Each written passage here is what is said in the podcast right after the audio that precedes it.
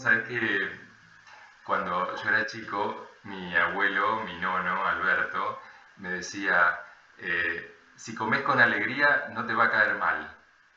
Y de alguna manera me parece que desde su eh, inocencia y desde su saber popular planteaba ya este tema eh, de la unión que existe entre la alimentación y las emociones, porque es una unión indisoluble, ¿no? Tal cual. Totalmente, totalmente. Es increíble como, por un lado, el sistema nervioso, eh, cuando está bajo estrés, libera cortisol, libera hormonas de estrés que afectan el sistema digestivo de distintas maneras. Una puede ser eh, triplicar la producción de ácido, entonces las personas tienen más ácido en el estómago, tienen un estómago más sensible, menos receptivo, eh, que se relaja menos, está como atontado lo que medicina se llama dispepsia. También va por otro lado al, al, colon y lo, paraliza o lo mueve demasiado, depende de cada paciente. Le, quita la coordinación necesaria para expulsar los alimentos. los, los, gases, los alimentos quedan como atrapados, se fermentan y aparecen síntomas. Y, por último, que es lo más novedoso, esto es que se altera la permeabilidad del intestino. también al haber más permeabilidad del intestino, las toxinas y los alimentos mal digeridos que van dentro de la luz del intestino empiezan a, filtrar eh, a través de las paredes y, primero inflaman el tubo digestivo de la boca al ano.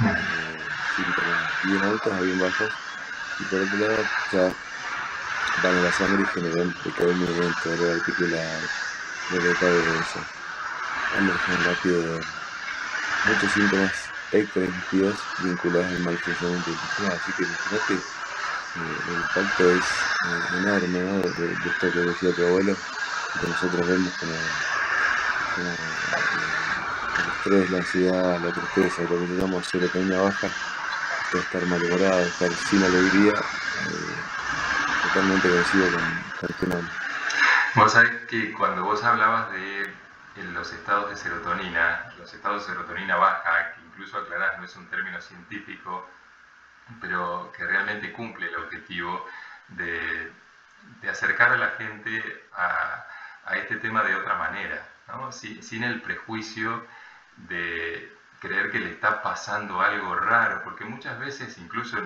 el consultorio psicológico, eh, las personas llegan con un malestar que no, está definido, o quizás manifiestan algo pero pasa por otro lado, y, muchas veces hay que actuar como ordenador y empezar a, despistar y a discernir qué es lo que está ocurriendo. Y, este término es buenísimo, nos acerca al tema de otra manera.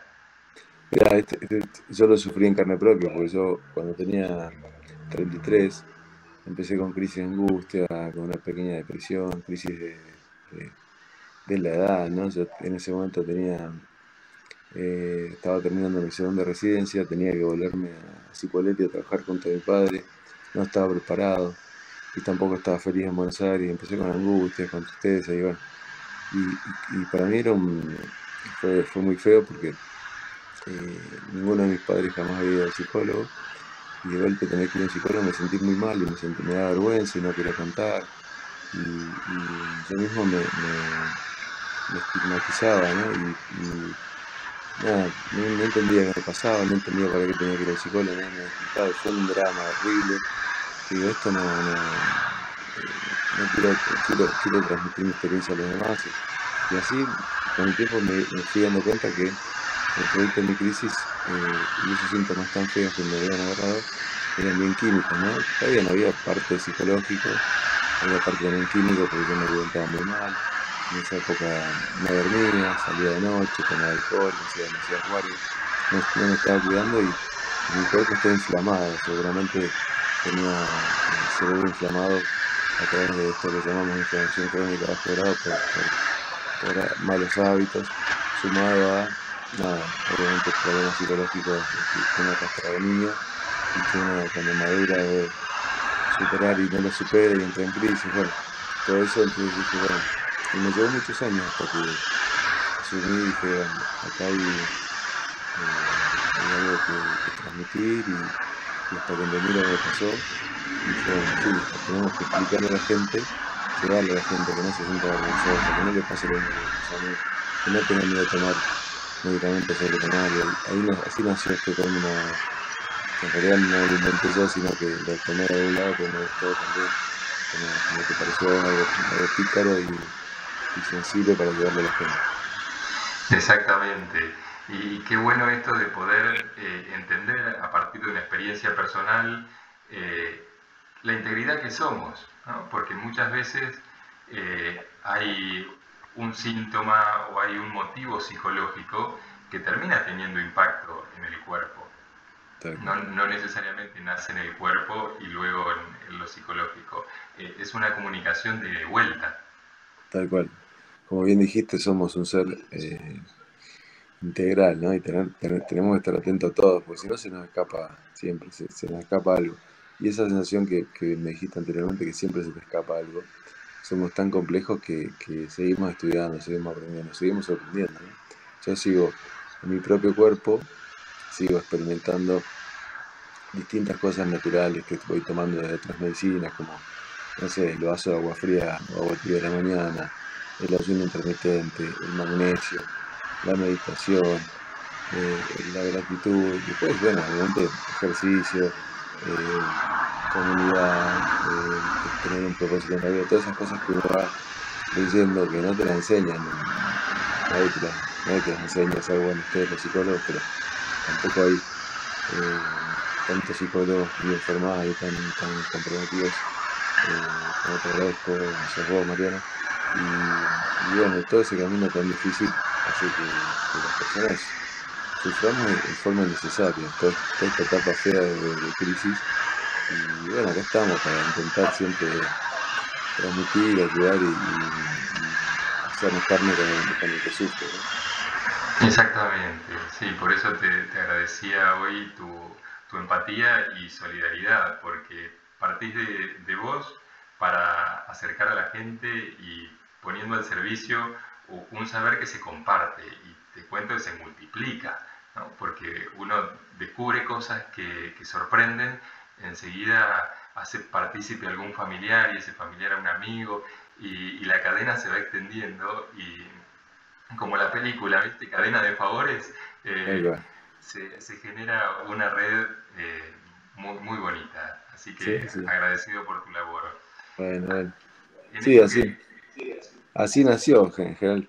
Yo lo que, lo que me pasó es que mi principal misión es transmitir esto que descubrí luego de mucho estudiar, que es que ciertos alimentos eh, y el mismo estrés pueden inflamar el intestino, volverlo más permeable y eso filtrar toxinas generando inflamación en el cerebro, Entonces, aunque parezca mentira, hay gente que está ansiosa, que te va a ver al psicólogo, eh, con, síntomas de ansiedad, de depresión, que en realidad cambiando su forma de comer o, simplemente arreglando su digestión eh, pueden llegar a, superar temas de ansiedad y eso para mí es increíble. Recuerdo mi primer paciente que tenía en el hospital de Cipolletti, cuando recién llegué, a trabajar junto a mi padre, una paciente que estaba con una terrible depresión, con fibromialgia, al borde del suicidio, me vino a ver al hospital porque estaba hinchada de la panza por la gastritis, había envergado los Y esa paciente, cuando le hizo, tenía los síntomas de, de que intestino permeable, tenía dolor de cabeza, hormigueo, erupción en la piel, hinchazón de manos y cara, alergias, tenía dolores al tenía famosa fibromialgia. Y cuando, cuando la encuadré en la cabeza con este venía de 15 años, le, empecé el tratamiento que tiene que ver con cambio de alimentación, le digamos gluten, lácteo, azúcar, le. La paciente a 15 días se había mejorado su, de su fibromialgia y no tenía más depresión. Para mí fue como un clic y dije, no, acá, como decimos los fans, se, me voló la peluca, no, no puede ser acá duroso. Bueno, a partir de nunca más paré y, siempre estoy, estoy difundiendo que hay gente, eh, y siempre también lo, hablo con mis colegas, los psicólogos, que a veces cuando el paciente consulta por, por ansiedad, por depresión, si el paciente tiene síntomas somáticos, de todo, está hinchado la panza, tiene gastritis, tiene la cabeza, tengamos en cuenta eh, la, alimentación, tengamos en cuenta la salud del intestino, porque a veces solamente con un, plan corto de 7, 10 días eliminando alimentos inflamatorios, el paciente puede volver a sentirse bien, ¿no? Y lo agarramos años de Bueno, eso tan sencillo es, para mí es, me sigue sorprendiendo día a día. Cuando viene un paciente con doctor, empezó a dormir bien, empezó a estar contento, a estar triste, se me fueron las ideas se me fue el pánico. Eso para mí es maravilloso. Claro que sí, porque lo que vos planteas como simple es súper amplio.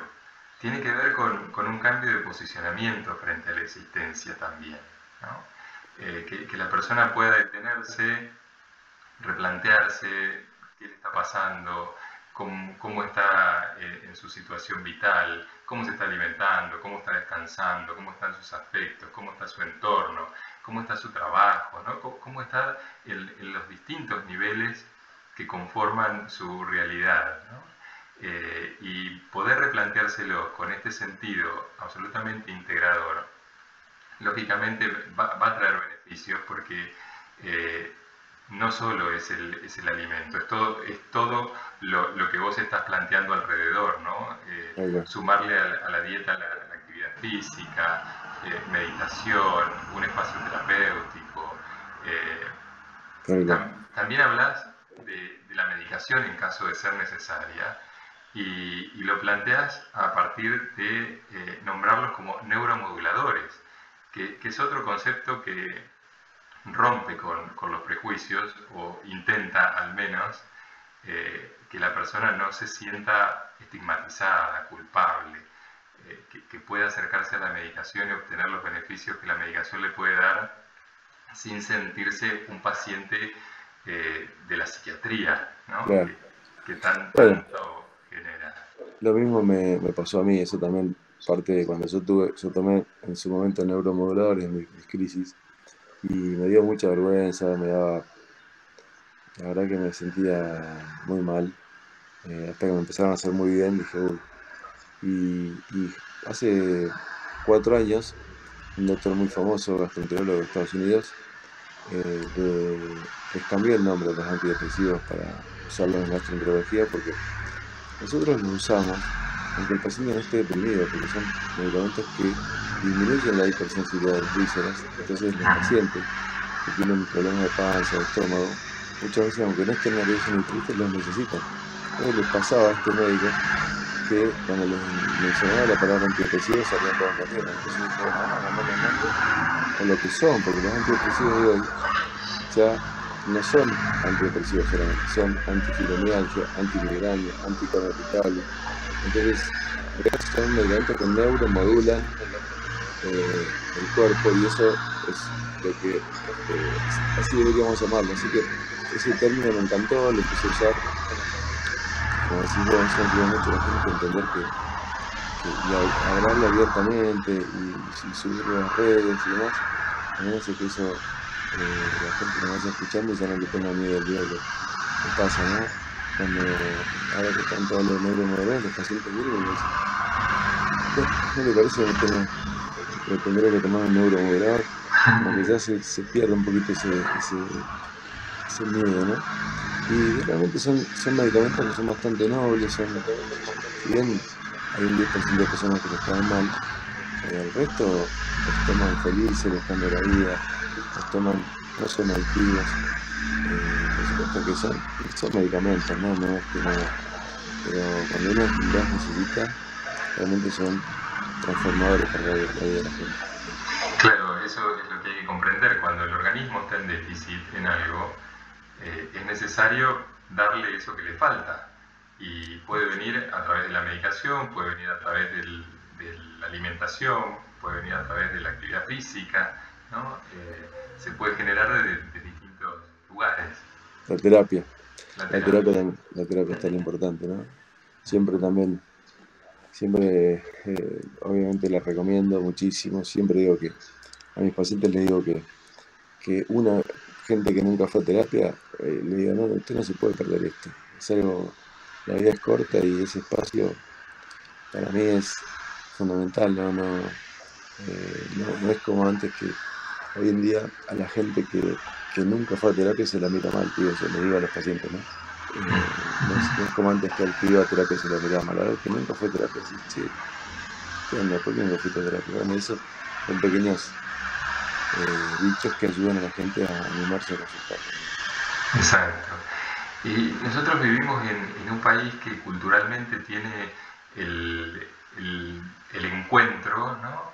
Eh, a partir de la alimentación, la comida. Todo se celebra a partir de, una comida y también el castigo viene a partir de la comida. Eh, ¿cómo, ha sido tu experiencia en, relación a, ir contra algunas cuestiones que están tan instaladas en, nuestro país como, como el encuentro y la, comida? Y, cómo ha sido tu experiencia en relación a esto de pacientes que, que se agreden sin darse cuenta inconscientemente con, con la alimentación? Bueno, como bien decís, eh, es muy difícil cambiarle el hábito a la gente, ¿no? Y muchas veces necesitamos ese cambio de hábito. Una cosa que no mencionamos es el, la importancia de los ritmos circadianos, y esto es fundamental y nos cuesta muchísimo en nuestra cultura comer temprano eh, y acostarnos temprano, y eso es increíble el efecto que tiene beneficioso en la salud mental también. En especial en personas que quieren bajar de peso, está muy demostrado ya que necesitan hacer ese, ese clic. Entonces, todo ese cambio, lo mismo que las reuniones sociales con, con alimentos eh, calóricos, inflamatorios, eh, estamos muy acostumbrados a las harinas, a los azúcar. Eso cuesta mucho y es uno de los principales motivos de, de, deserción de la gente o, simplemente de, no querer eh, sanar, ¿no? Porque cuando uno le pide a la persona hacer dieta, dicen no, no dieta. Entonces, en realidad, yo creo que el cambio viene interno. La gente, cuando uno le acerca esa información de que cambiando la alimentación puede sanar, eh, en algún momento le hace el clic y eso viene muchas veces cuando el paciente está muy sintomático. No es, que no, es, no, es, para cualquiera dejar de comer alimentos, pero cuando una persona ya le toca fondo, le hace clic, eh, ahí necesita ayuda y así es como creamos nuestros grupos de ayuda de WhatsApp en el programa 915, en el cual las personas con solo les damos una dieta ideal para reemplazar estas, eh, estos alimentos eh, palatables, como dicen, eh, y los, reemplazamos con proteínas, grasas saludables, sino que también le damos en, estos grupos una contención donde hay terapia pares, hay otros que están en la misma, y funciona como un alcohólico anónimo, como un gordo anónimo. Están en grupos y se van eh, apoyando, alentando. Entonces, de esa manera es como una, cirugía que hacemos en esta gente y eh, recién gracias a ese proceso uno puede cambiar la alimentación. Si no, diría que es imposible. La gente que dice, doctor, quise mi cuenta estar al mismo Prueban 3, 4 días, el quinto día van a un cumpleaños y aparece una pizza, un sanguchito, y obviamente sucumbe, ¿no? Y, es muy, realmente muy difícil. Así que necesitas ayuda para esto. Y, luego, cuando ya hiciste el proceso de limpiarte, como yo de, especialmente, después uno ya se observa, se observa y, encuentra beneficios y, encuentra alimentos ricos que nunca probó y encuentra hábitos nuevos. Y ahí es donde muchas personas logran deshacerse, desprenderse de ese hábito. Después van a en reuniones sociales y detectan realmente que esos alimentos mal eh, intolerancias, eh, ellos mismos aprenden cómo hacer para en cumpleaños, reuniones, evitarlos, ¿no? Entonces hay distintos trucos como llevarse la comida, comer antes, o, dentro de una reunión que comer y no tiene comer, ¿no? pensar que hay gente que, que prueba un poquito un de pan y, y, el día siguiente está con dolor de cabeza, ¿no? no es, y, lo peor es que la gente no se solidariza, no se empatiza y, estos pacientes son bulimiados, son eh, las amigas de los carros, pero todo eso lo, vamos aprendiendo y lo vamos tratando de transmitir. Eh, teniendo en cuenta que esto es, eh, una intolerancia al alimento, es una enfermedad más, ¿no? casi como un celíaco. Sin ser celíaco, vos puedes ser intolerante, sin ser, sin ser eh, que puedes tener problemas con la leche, con la carne roja, entonces hay muchas cosas, mucha información que estamos tratando de llevar a la gente que, nos ayuda a estar más firmes en esa decisión. Con respecto a, la conducta como el alimento como conducta agresiva, es algo muy muy llamativo y tiene que ver, tiene que ver mucho con las adicciones alimentarias, que se habla muy poco en la medicina de este trastorno eh, que afecta a un porcentaje de, la población, el cual más allá de la agresión hay una adicción. Entonces es como que uno está ansioso, eh, que tiene la serotonina baja, tiene cortisol alto y eso genera problemas en la microbiota. Entonces es como que por un lado la ansiedad te hace comer y te hace tener conducta impulsiva, te hace elegir alimentos eh, ricos para tal. Por otro lado la ansiedad te altera la microbiota que hace que eh, haya más hambre, hay menos metabolismo, entonces el intestino permeable también hace que estés ansioso, entonces son muchas cosas que se van sumando para que uno coma, tenga ganas de comer dulce, ¿no? Y comer adictivamente. Entonces, ahí ya viene el proceso de autodestrucción, ¿no? Estás mal, comes y te, da una increíble hambre por algo rico vas, te vas al kiosco a las 3 de a comprar un chocolate y te comes tres porque estás desesperado, estás, te sentís mal, estás angustiado, te sentás en un círculo eh, muy, muy llamativo para los que trabajamos en esto, eh, que es realmente muy difícil, realmente una adicción y, tiene, hay que, se tiene que ser abordado con herramientas de psicología, a veces con medicación, a veces con, terapia tal, todo un combo muy, eh, muy, muy importante que es lo que intentamos transmitir, ¿no? que esto no es, señora, no se sienta culpable porque usted no puede dejar de comer esto es una, es una adicción inclusive tan potente como las, drogas de consumo. Eh, y hay que, hay que abordarlo como tal. y, acá estamos hablando de, comer también tenemos los casos de directamente no comer O, seleccionar eh, demasiado estrictamente, selectivamente qué comer a punto de no generar una alimentación adecuada. Bueno, ese punto me, parece bárbaro porque otro de los temas que tenemos que tener cuidado es, son las obsesiones alimentarias, los trastornos. Por eso nosotros tenemos mucho cuidado con eso. Sabemos que las dietas restrictivas son eh, riesgosas para la gente que tiene ya, ya viene con, rasgos obsesivos o, antecedentes de trastornos alimentarios y eso es uno, te diría uno de los nuestros eh, riesgos eh, ya que nuestros programas son restrictivos y un poco nos critican en la nutrición porque nada eso tenemos siempre que tener cuidado de no obsesionar a la gente. Siempre hablamos a mí cuando me preguntan si el gluten es malo, el azúcar es malo, digo que, en realidad no es que sea malo, o sea, es que come la mayoría de la población y muchos están bárbaros, y en, especial la gente de, escasos recursos, es la mayoría de la población, desgraciadamente que no sabemos en nuestro país, pero también eh, tenemos que tener en cuenta que eh, por ahí eh, no, hay, no hay, digamos, no hay posibilidades de en esas personas no hay posibilidades de, otra cosa porque no, llegan a, fin de mes. Y con respecto a las decías de la, de hay que tener cuidado con eso, ¿no? con intentar no, no, no mandar a la gente y todo el tiempo estamos hablando de esto que decía que las harinas no son malas, sino que son malas para un porcentaje de la población. Y en ese porcentaje de la población, que digamos que es el 30%, también están incluidas las personas que están adictas a la comida. Y ahí es un poco más complicado, porque en general eh, somos muchos los que no podemos dejar de comer cosas ricas. ¿no? A un cumpleaños, un casamiento y, decimos, hoy no voy a comer y terminamos clavando una chocotorta.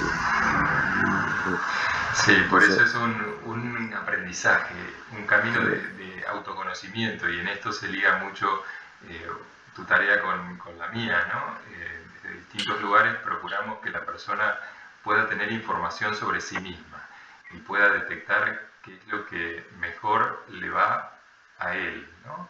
desde una situación a un alimento. Y, y, con, eso, con esa información, con esos datos, pueda ir logrando un, mejor eh, estar, un, despliegue de, su existencia mucho más pleno, sin tantos obstáculos o sin tantas dificultades. Tal cual, tal cual, totalmente de acuerdo. Es un tema. ¿Cómo generar estos, estos hábitos a nivel familiar? Porque también es muy gracioso cuando una de las personas de la familia intenta eh, estos cambios, pero está inserto en un núcleo que todavía conserva un patrón anterior. ¿Cómo, cómo, congeniar eso? Lo que nosotros recomendamos es, primero, siempre digo que un cambio de hábitos lleva tres años, ¿no? está, estudiado eh, más que nada en, el tema de las, del gluten, en los intolerantes al gluten no celíacos. Eh, está estudiado en Estados Unidos que una persona tarda tres años en, adoptar el hábito y dejar de antojarse con, harina o desearlo. Y eso pasa un poco también, eh, ese cambio de hábito cuando uno lo logra, después es un poco transmitido cuando uno se, se, eh, se vuelca hacia la alimentación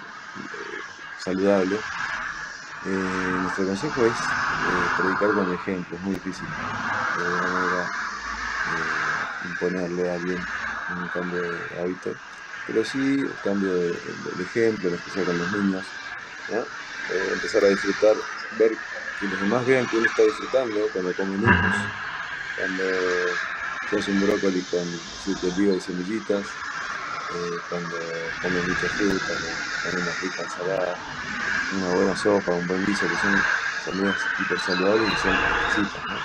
Yo siempre eh, pongo el, punto en la ensalada, que es algo tan increíblemente saludable y tan variado y tan rico, ¿no? Uno puede tener tantos ingredientes, puede aprovechar para usar semillas, distintos vegetales, frutos secos, y, ahí está un, un enorme potencial, ¿no? La ensalada para los niños, para los adultos, ensalada para todos, para, para almuerzo, para cena, las sopas también, ¿no? Y bueno, hacer lo más vegetariano que uno puede hacer. Aún comiendo carne, pero intentar usar todos los vegetales, desde legumbres, frutos secos, semillas, frutas, verduras. Y, y, eso es una buena en, la, cocina y mejorando el sabor, realmente puede ser algo transformador también. Bien, bueno, súper claro.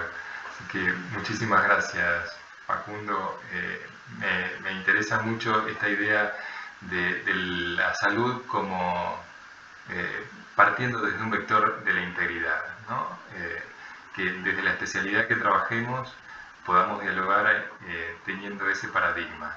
Trabajamos todos en pos de lo mismo y nuestro objeto de estudio y dedicación y apasionamiento es un ser complejo, pero que no tiene, este, no funciona por partes, ¿no? funciona de un modo de modo conjunto y tenemos que trabajar eh, a la par desde las distintas disciplinas en este sentido. Totalmente, totalmente y siempre agradezco lo que hacen ustedes eh, desde la psicología porque también eso es algo que, es maravilloso y, también eh, le abren la cabeza a la gente, los ayudan a autoconocerse. Y creo que, que mm, ese es también eh, nuestra misión es eh, también dar, dar, a conocer qué hace un psicólogo, que mm, parece mentira, pero mucha gente, como me pasó a mí a los treinta y pico años, cuando tuve que ir a un psicólogo, no sabía qué iba y eso está bueno informar y, hacer a la gente toda esa información para que no haya eh, desentendidos y no haya excepciones también. Exactamente.